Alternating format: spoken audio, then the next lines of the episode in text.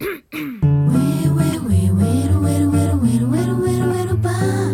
pum, lá. Olá, meu nome é Patrícia Cerqueira e este é o Bate-Papo Podcast. Toda terça-feira, uma coisa a se pensar.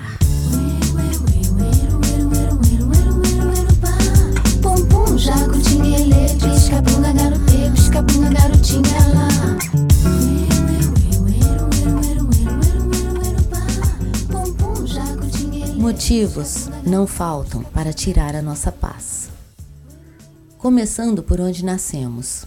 Você já imaginou o que quer nascer em um país como estes que estão em guerra?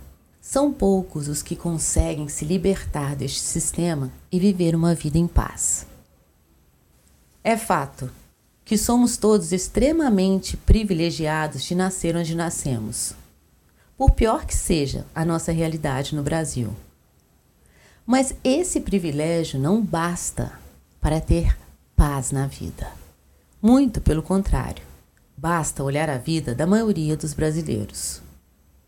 Mas mesmo aquele que nasce com tudo ou alcança o topo dos topos do mundo, isso não é uma garantia para alcançar a paz.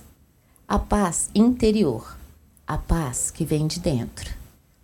Sentir-se em paz consigo mesmo pois eu assinei um tratado de paz comigo mesma e eu não deixo que ninguém seja capaz de tirá-la de mim.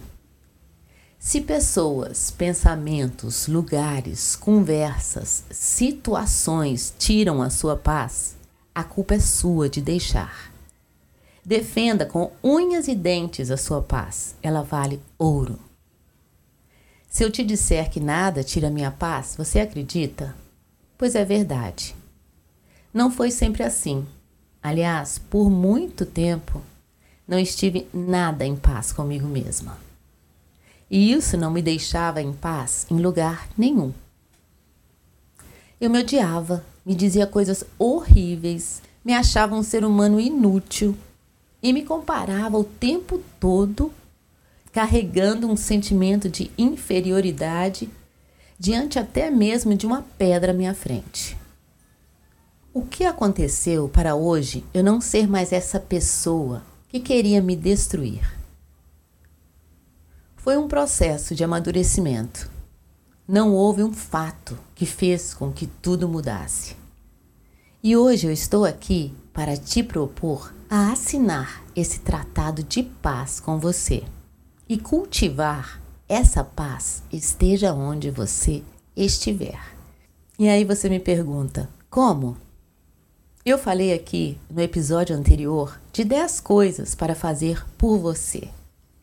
Uma delas é acalmar-se. Eu que achava que o nosso estado natural fosse de confusão, pois não é. A calma é o nosso estado natural. Então, para encontrar a paz, é preciso de calma. Acalmar os pensamentos acalma a situação. Parece fácil, né? Mas não é. Para muita gente parece impossível manter a calma. Por isso é preciso aprender. Sim, é possível voltar ao nosso estado natural de calma. Existem exercícios simples para isso, como respirar fundo, mas também com a ajuda de muita terapia, de muita autoanálise, autoconhecimento, amigos de verdade. Seja como for, busque pela sua paz. Encontre-a, apodere-se dela como de um bem que ninguém tira de você. Uma das coisas que me traz paz é falar para mim mesma: acalme-se, acalme-se. Não me deixar levar pelo que não me leva a lugar nenhum, ou a um lugar que eu não queira estar, onde eu não me sinta bem. Não deixo que ninguém tire de dentro de mim a minha paz a não ser que seja em uma situação extrema, porque elas realmente existem e é difícil manter a calma. Mas se não for uma situação dessas, não há por que perder a calma. Se você pode falar, não grite. E para si mesmo, escolha muito bem as palavras. Não alimente um diálogo que te define. Entre você e você, ou entre você e mais ninguém. A paz a gente encontra quando a gente para de se comparar e passa a criar a nossa própria história, acrescentar nela novos capítulos e fazer o possível e o impossível para chegar no final feliz. Valorize a paz, cultive a sua.